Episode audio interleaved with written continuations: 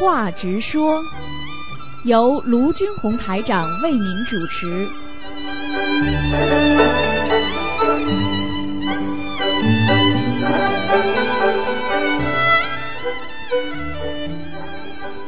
好，听众朋友们，欢迎大家回到我们澳洲东方华语电台。今天是二零一七年五月五号啊，星期五，哇，三五啊，三五十五啊，这个一七年五月五号星期五，农历是四月初十啊，四月初十，今天啊好日子啊。这个下个星期三呢是四月十五，是初十五，希望大家多吃素。好，下面就开始解答听众朋友问题。喂，你好。哎，师傅好，师傅稍等，师傅您稍等一下。哎，师傅好，啊听得到吗？师傅？请说，请说。哎，好嘞，好嘞啊。哎，师傅，今天有几个问题啊，想请教您。嗯哎，是是这样的。嗯，请讲。嗯，就是说，对对天上下来的，其实是不是我们修心灵法门对天上下来的菩萨要求更严格，这边都有护法神，如果犯错全部进入并加倍惩罚呢？师傅？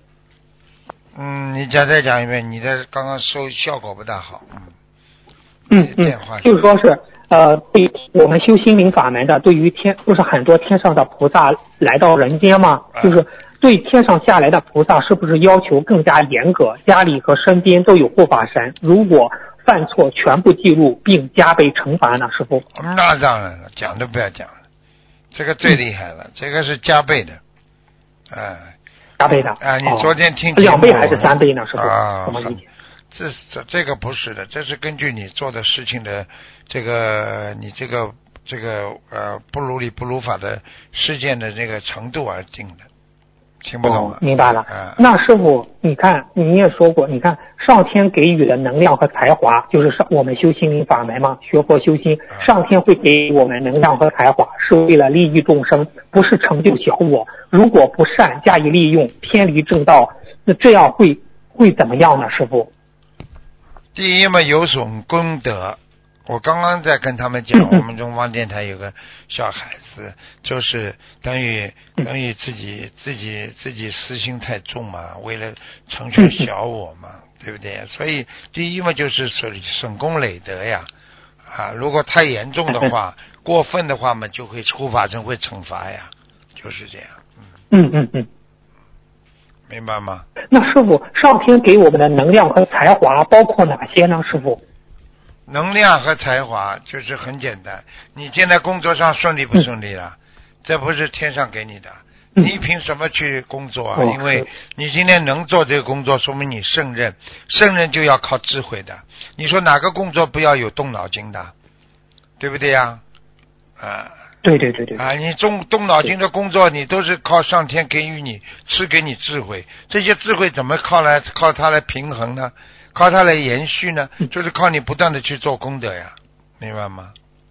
是，呃就是不断的去救度众生，这样才能延续下去，是这样吗？对呀、念经啊，许愿啊，放生啊，对不对呀？嗯啊，许愿，其实许愿的里边就包括的救度众生了呀，因为有愿力你要做呀。很多人说啊啊，对不对呀？就是这么你许愿念经放生，你没出去救人呢？啊，你有愿力怎么会不救人呢？对不对呀？啊哦，啊，对对对对，是这个。明白了明白了啊，谢谢师傅的慈悲开示。师傅啊，你像人的劣根性很重，前世业根难除，要靠愿力帮助帮助嗯持戒。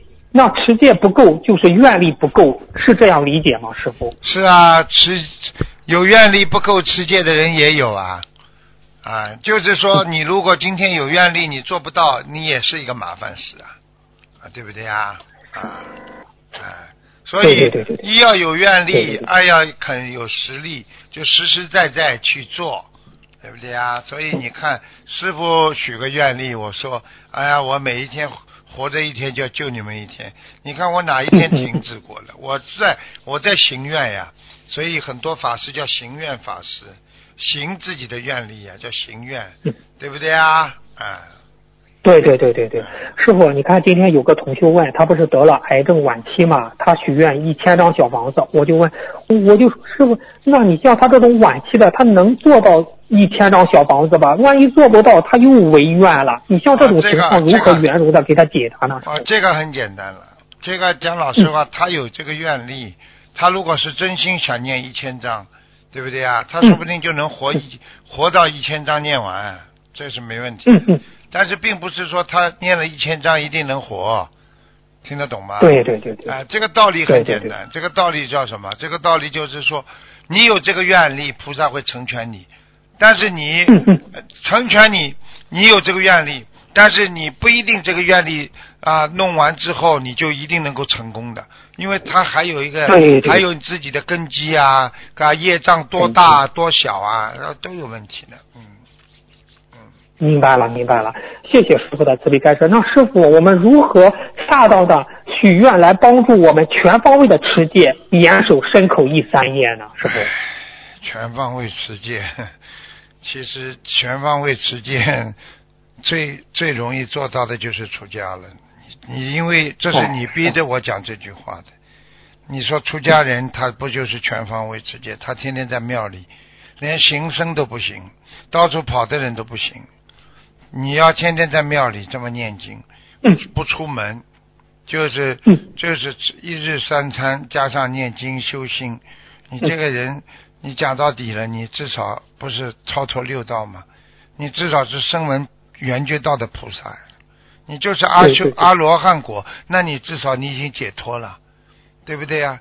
你有些人定的很高，哎呀，我要做菩萨，哎呀，我要普度众生，你连自己都度不了，你度什么众生啊？你到最后连自己都保不了，你自己能做做做这个菩萨？你身为菩萨大，就是我们说那个阿罗汉果，你都做不到，你还想做菩萨？你说，你看，你看那些法师，他们是全方位，他穿着法衣，他敢做坏事吗？他剃着度，对对，他跟人家接触，人家会忌讳他们的，对不对呀？啊，你跑出去跟人家拍拍打打，人家就觉得你不对了，他也不会去拍拍打打呀。他因为穿着法衣，他怎么可以？他完全放下了，他没有家庭，所以他就是修行就比较容易一点了，对不对啊？我今天上午还在教育他们呢。平时嘴巴讲的都好听啊，一碰到家里人来了，一碰到什么事情了，马上什么都忘记了，什么佛啊，什么法呀，对不对啊？没了啊，自己家里人最重要了。这自私心啊，是人的劣根性之一呀。现在明白了吗？明白了，明白了。那师傅，您身边的那些小朋友，就是菩萨，你身边的那些护法，跟着您在东方台的，我觉得他们好幸福啊！真的是一种福气，在你身边。很幸福，很幸福，我也很幸福，只是我是很辛苦。嗯嗯嗯嗯。嗯，师傅，师师傅，师傅辛苦了。师傅，我再问你一个问题啊，你像，你看有个同修有一个感触啊，他平时不是很少出门嘛，就除了帮助同修就弘法，而且那一天他又上，他就出去上那个市区啊，就是去去吃饭，哦哟，就感觉就是那种红灯酒绿啊，高楼大厦，就感觉就是有种压抑，就是这种喘不过气来，就感觉这个世界，哎呀，外面的世界太花花绿了，就是这。这种感觉，这是什么原因呢？师傅？这原因他境界提高了呀，他已经不能适应这种我乱七八糟的了。你就想举个简单例子，你就想想想看，那些那些在澳大利亚很多地方都是贩毒的嘛，灯红酒绿唱 disco 啊，跳 disco，在里边乱七八糟乱乱吼乱叫的。你说这种人，我我们能去吗？我们这些人能去吗？哎，好了，这这这个道理了。所以所以这个已经是已经是。不同的境界的人了，不同的境界。明白了，明白了。好，谢谢师傅开示。师傅啊，大菩萨都是心系众生才能成就佛道。那我们如那我们如果成就，那我们如果心，但是我们学佛修心，必须要想成为菩萨，必须要心系众生，是这样吗？师傅，必须的。开示一下吧。必须，你想成菩萨，必须心系众生。你看，你看，你们看学学师傅就可以。你看我，对不对啊？你看看我，我我不能不救啊！我知道这个人间五浊恶世啊，但是师傅必须要救啊，因为就是因为有五浊恶世，才有给你做功德的机会啊，对不对啊？你如果在菩萨道，你有什么做功德机会啊？为什么菩萨在天上想成佛，他必须到人间来救度众生啊？这还不懂啊？对对对，啊，就是你没有这种五浊恶世给你这个机缘，你都不能来救人呢、对不对啊？救苦救难，你要到苦的地方去救啊，你要到有难的地方去救啊，对不对啊？你这个消防队对对对永远不着火的，你说你这消防队有什么用啊？啊，那，是的。那师傅，你比如有的同修，他学佛修心，他只是为自己念经，为自己，但是他只是小我，但没有去帮助别人、救度众生，这样他能成为菩萨吗？他成成照样成啊，他阿罗汉，他就是这样说保保哦自己的话，并不是一件坏事啊。举个简单例子，你说一个人嘴巴里整天说我要帮助别人，我要帮助，但是又做坏事又帮助别人，和一个这个人从来不做坏事的，他也不帮助别人，你说哪个人更好一点啊？哦，就是就就就是不不举个做坏事，再举个简单例子，再举个简单例子，有一种洗洁精，什么脏的东西都是洗的嘞。你一件白衬衫，一会儿弄墨汁，一会儿洗，一会儿弄墨汁，一会儿洗，和一件白衬衫从来没有有脏的东西上去过，你说哪个更干净了？嗯，从来没有脏到好了就这么简单了。现在明白了吗啦？嗯嗯明白了，明白了。嗯，谢谢师傅。其实，用师傅真的，您的弟子真的要真的，我们要向您学习，要心系众生啊，要帮助别人，不要自私自利啊。太自私自利了。每一个人一到自己的事情上，马上自私，小脑筋马上出来，没办法的，这个就是人的劣根性，所以自修自得吧，明白吗？嗯，明白，明白了，明白了。谢谢师傅慈悲开示。有一个问题，就是这位同修想找师傅再进一步开示过，就是同修觉得自自己智慧不够，求菩萨指点怎样才能开启大智慧。结果晚上梦到一句话：无名之人才无无名之人才是最有名之人。后面还有师傅的点评，师傅说这个很重要，后面还说了很多，但是都忘记了。同修醒来查找白话佛法，找到了一段话，感觉可以解释这句“无名之人才是最有名之人”。白话佛法是这样说：一个人自己什么都不明白，还以为自己很明白的时候，他的佛性是进不到他的心里的。而只有当自己什么时候都不明白的时候，就相当于一个仓库把它掏空一样的时候，那么你才能装进真正的佛性。心要静心，要空，只有把自己的心掏空，你才能接受到一些更好的东西。请问师傅，呃，这个同修呢，在共修组不是提问过师傅吗？但是他后悔没有把这个问题说清楚，所以呢，想请师傅，呃，所以想请师傅进一步开开示这句话实修在实修开启智慧中的重要意义。实际上他已经很聪明了，他把师傅这段白话佛法找出来，实际上他已经很有悟性了。因为像这种情况很简单了，对不对啊？嗯像这种事情很简单，一个人对不对啊？不明白无名之人，对不对啊？他就没有悟性啊嗯，他不明白啊，对不对啊？很多人嗯，呃，我我我，比方说，我无名，无名是什么？我现在已经啊，什么都啊，什么都明白了，我才嗯，其实用中国话叫大智若愚了。大致说，哎，什么好像都不懂，其实人家都懂，只是人家觉得觉得你好像什么都不懂，就这么简单了，明白吗？就就觉得你傻傻的，其实人不傻，傻的 是这样？师傅？你说这个世界上谁傻呀、就是自以为聪明的人，以为他自己聪明，其实是没有个傻人的。真的傻人呢，跑到马路上去了，把那个一百块往外面扔了，不停的往外扔了。这种人真的是傻瓜。你去看，连傻子都有一句话叫“傻进不傻出”的，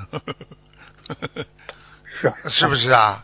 你说他傻，你骂他，他照样骂你；你说他傻，你打他一下，他照样打你，啊，对不对啊？他照样做事情会精，还会会赚你便宜，傻子都会赚你便宜，哪有傻子啊？对不对啊？是啊，对对对对对，啊哎呀，对是，感觉呀、每个人的概念感觉，你心中认为他傻，他不傻的，对不对啊？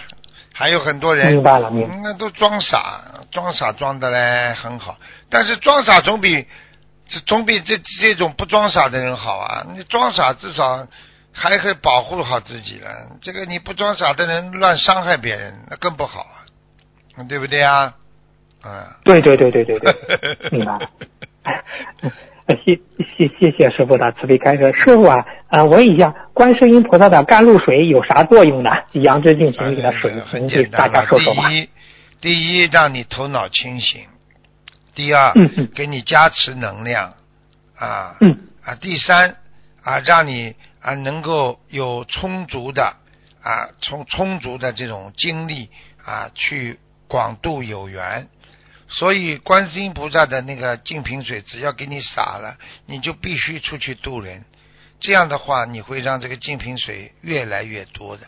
观世音菩萨给你洒一滴，你在你身上如果好好的去做的话，会会一壶一壶的，可能一缸一缸的这个水都会净瓶水会都在你身上流淌。听得懂吗？哎呦，啊，是这样的概念。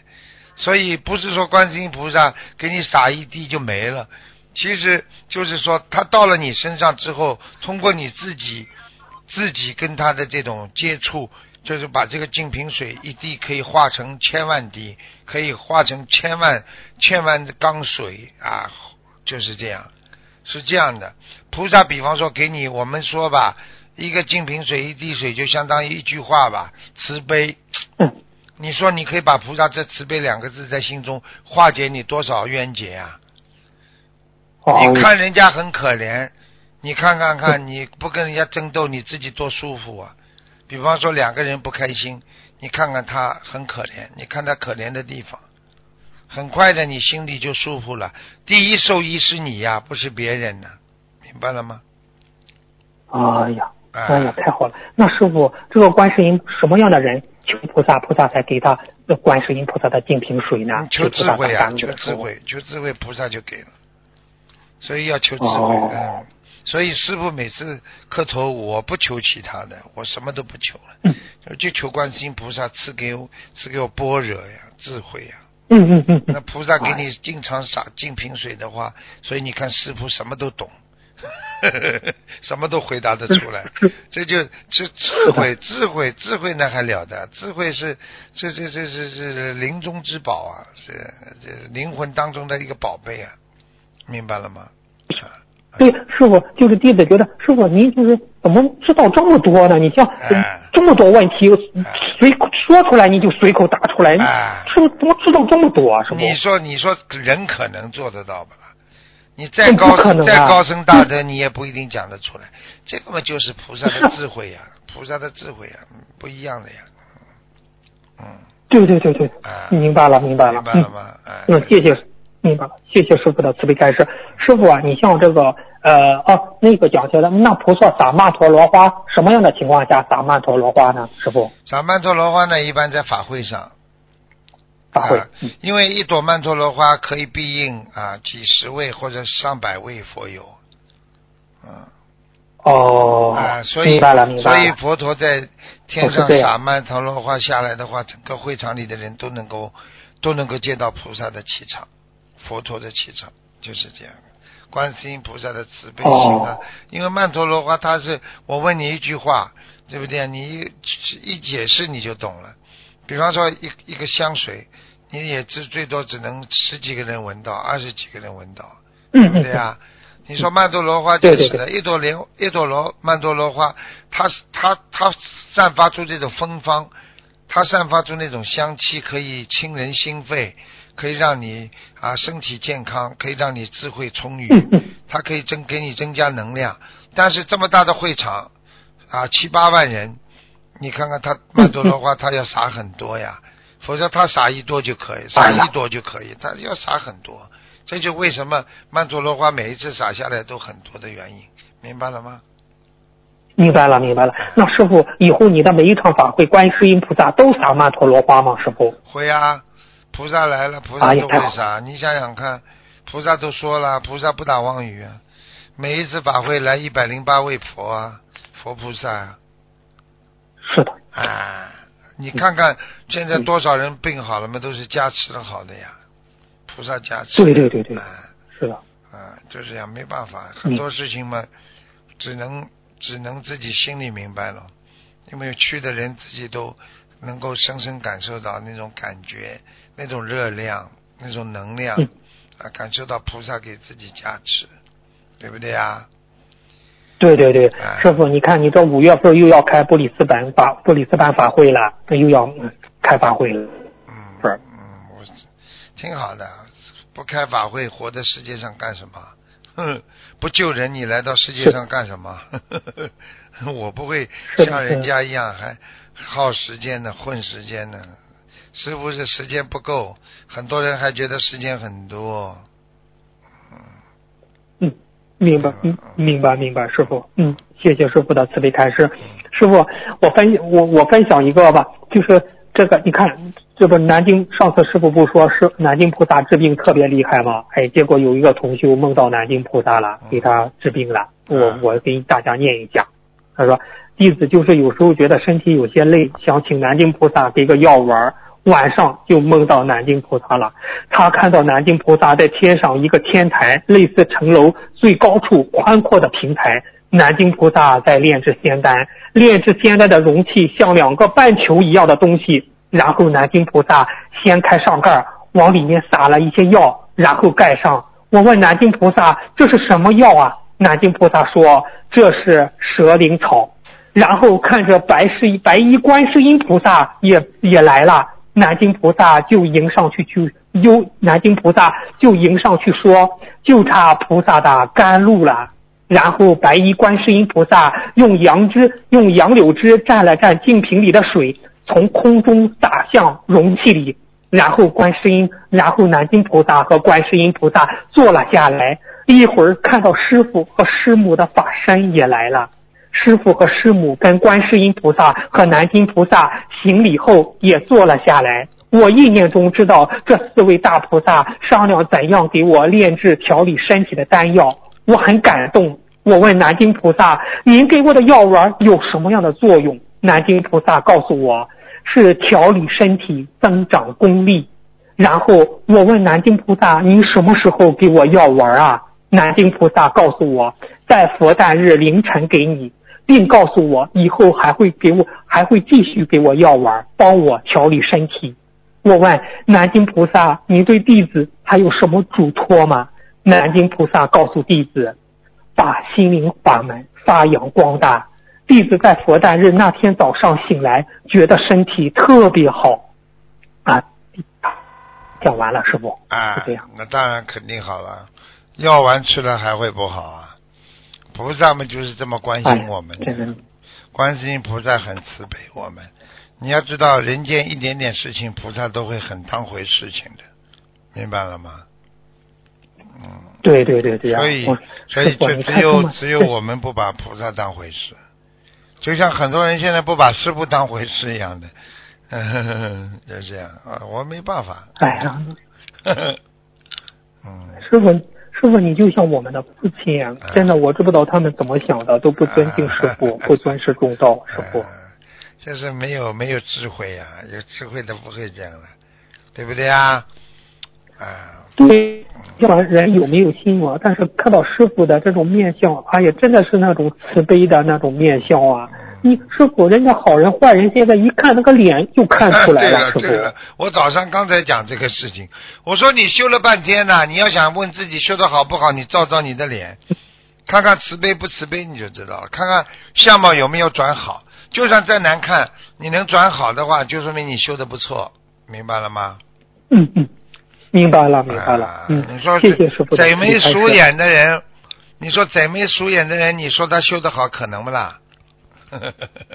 嗯嗯，不可能！你像那种卖，比如那种卖鱼的那种杀生的，哎呀，他那个样哎呀直接就是个凶妖啊！师啊，傅，对了，我感觉你看看卖肉的好了，一刀下去，他那个样啊，你去看看好了。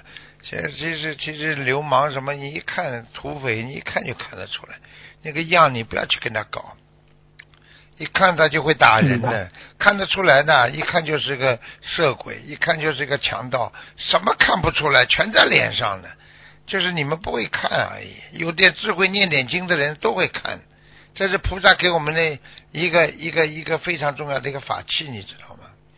学会看人啊，是的，其实就法器啊、识识别真人的，哦叫识别真人的，嗯，哦，识别真人，哎就是就是我们念经之后觉得，哎，一跟他接触，哎呀，我就不想接，啊，对了，这给我们的这种法器。啊，对了，这这这给你的是心中的法器。我一跟他讲话，我不想讲了；我一跟他接触，我不想跟他交朋友。嗯，啊，这个人的气场不好，肯定是念经人对的。哦啊，就这样。啊，有的人吧，我就愿意跟他交流，跟他就就啊，交对呀、流，嗯，学。啊，嗯他骂我，我也愿意跟他在一起，那就是人家身上有气场，好的气场。有气场啊！哎哎呀，真是明白了，谢谢师傅的，谢谢师傅的慈悲开示。嗯，师傅啊，你看今天是立夏，天地天地始教，万物并秀，斗指东南，唯为立夏，万物至此皆皆长大，故名为立夏，故名立夏也。今年的立夏时间是五月五日十五点三十分五十九秒，立夏也就即将告别春天。请师傅开示一下，从学学角度，立夏我们学佛的应该注意什么呢？师傅？没什么特别当心的。立夏就是要注意情绪的管理了。一般人家说五月立夏之后要懂得情绪的管理，因为天一热，人容易干燥，干燥的话火旺大，火气大，所以你去看，一到夏天人容易吵架，到了冬天大家都龟缩在房间里都不出来，啊也不会吵架，嗯所以火气也小，火气一大就要吵架，所以立夏就是第一要控制好自己的感情，第二嘛要控制好自己的欲望，因为欲望是会随着火的，所以欲望这个欲字它本身就有火字在下面的。你看古时候那个字欲望的欲下面有个火字的，嗯，对对对，心啊，心在烧火呀，这个才形成的欲啊，明白吗？师傅立夏是不是一个冰激凌比较好啊？多凉快一点比较好。哦，嗯，一个人少讲话，不会讲错话哎。夏天的时候，哎人要少说话，笑嘻嘻的，嗯人心静自然凉。啊，话越多，你看一边讲话一边擦汗，一边讲话一边擦汗。嗯你说这种人，就你说怎么会不讲错话呢？啊，你看过去，过去有一些有一些地方，呃，他要他要叫你，他要叫你乱讲话，他把你关在一间小房间里，不给你空调，你不能冷静的话，你汗不停的出，你这个人到最后就会讲错话了哦，啊，他明白了很窍门的，嗯啊，那是否立夏是不是要多念心经啊？对呀、对呀、调节呀、调节阴阳五行啊，调节。啊，其实心经就是哦调节你心中的阴阳五行呀，嗯，哦啊，明白了，明白了。哦，心经就调节阴阳五行。对呀那一般夏夏天的话，我们念多少遍心经为宜呢？是否？一直念，一般来说。一直念，有空就念，哦，嗯，嗯，明白了，明白了。好，谢谢师傅的慈悲开示。师傅，下一个问题，你看有一个有一个，他说好，你解答听众那个你解答就全世界来信嘛？有一个人问，嗯，他他问了一个师傅的一个问题，他是这样说：梦中和同修一起坐在一辆车上，到达一个地方后，和大家一起下车休息。然后一个，然后有一个不到一米高，既不像人也不像动物的，在帮大家看。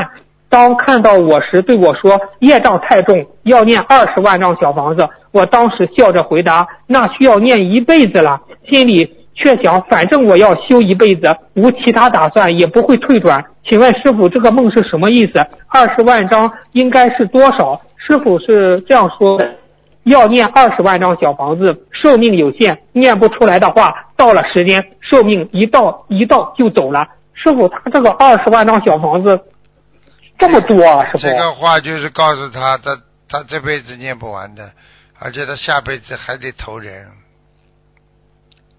哎呦，成不了菩萨了，嗯，哎呀，就是业障重的人他是业障太重了。除非除非他做几件特别大的功德，啊，这没办法。哦，啊，过去有钱的人，他就突然之间造一个庙，或者怎么样，他一下子功德就是一下子这个命根当中不好的东西消掉很多，就是靠这些东西。所以为什么？哦，师傅设置道庙的功德就很大，是不是这样？对呀、你想想看，就是现在设观音堂的功德都很大，你等于给那建观音村的功德更大了，师傅是吧？这样吗，师傅？啊，观音村嘛你们做不到嘛，先不要谈喽。当然造，嗯当然设观音堂嘛最好了嘛，因为让别人都能够来念经修心，你说功德大不大啦？很大很大。哎，好了，就是这样。哦，明白明白。那时候，观音村那？师傅，这个观音村观音非常好城门也更好是啊，还功德无量呢嗯。但是人的条件有限嘛，是的，是的。家里可以设观音堂嘛就好了嘛。这观音堂、呃本身就有功德的嘛，明白吗？明白了，明白了。师傅，师傅听着感觉您有点累啊，师傅。我就问最后一个问题吧，师傅。嗯，，啊没关系的。就是师傅说不说，问人家也问一样。嗯，师傅，嗯嗯嗯，那师傅，好，我我我我问师傅，就是您最近开始说小房子重念要念四十九张小房子给土地公公，请问师傅，小房子的净证处直接写土地公公吗？还是写房子的要经者烧烧的时候说再给土地公公呢？师傅？一般的呢，因为不知道是土地公公还是是是房子的要经者，比较保险嘛，嗯你就啊念一点给土地公公，写一点给房子要经者就可以了。哦，一般多少张呢？哥？二十一张，二十一张呀。二十一张，二十一张哈。哎，明白明白。好的好的，师傅啊、呃我做个师傅，您稍呃休息一下，我做一个分享吧。我看到一个同修写了一个分享，简短的分享，他写的非常好，他是这样说的。嗯呃，以下是我亲身经历的事情，分享有不如理如法之处啊，请护法神菩萨原谅。事情发生在前几天，二月二十六日六号上午十一点多，我突然接到老老家妈妈打来的电话，电话中爸爸妈妈说爸爸在抢救，可能可能要不行了，让我赶紧回家。我很着急，知道这可知道这回可能真的要出事情了。是电话中，我给妈妈说，以前每次打电话让让爸爸念经，就是不念。早念经的话，也不会这样了。我知道说什么都没有用了，就赶紧买回买回老家的，赶紧买回老家的车票。中间妈妈又打电话说抢救无效，爸爸已经去世了。我爸是心脏，我爸是心脏病，还有糖尿病，他自己也是个医生。发病之前正给病人往吊瓶里加药，一针管药还没有推完，就突然倒在地上，心跳心脏停止跳动。按老家的规矩，王然要当天火化。当我从上海赶回一赶回时，已经是二月二十六日晚上十一点了，已经是一堆骨灰了。当晚我就做梦，梦到爸爸，梦中爸爸说他很后悔没有听我的，没有听我的学，没有听我要学佛念经，台长法门是真实的。梦里爸爸说，梦中说这些话，好像有很多来送葬的亲朋好友都在场听得到，很多人听了之后回家回家去念经了。怎么爸爸还拿着茶壶倒水，都洒在外面了？我就拿着他的手往里倒。爸爸说，他看到我们都是像图腾似的景象，并不清楚。梦境是这样，我知道父亲，我知道父亲知道了法门的真实不虚，但是已经是阴阳两隔，说什么都晚了。是，真的是他。现在知道了吧？所以是，啊对哎呀，他说，他说法台上的台上的观世音菩萨的心灵法门真是不虚，要好好修呀。所以师兄们，世事无常，平安是福啊。当时叫念的时候不念，现在已经晚了，师傅。就是啊，现在我劝很多人念经，他还不念。人人有一个毛病，所以过去讲叫不见棺材不掉泪，真的。是啊，是啊是啊跟你。说呀，所以所以所以佛陀我不是不是讲故事吗？佛陀说了，这个人不能说看到人家。呃，看到自己要死快了，才想到真的要死。你看见人家死了，你就要知道，我也会有这一天的，你就会抓紧时间了，对不对啊？啊，对对对对对啊就是，明白了明白了。很哦，好的，谢谢师傅的慈悲开示。师傅，今天的问题就问到这，感恩师傅好，，谢谢您师傅，师傅再见。嗯。再见。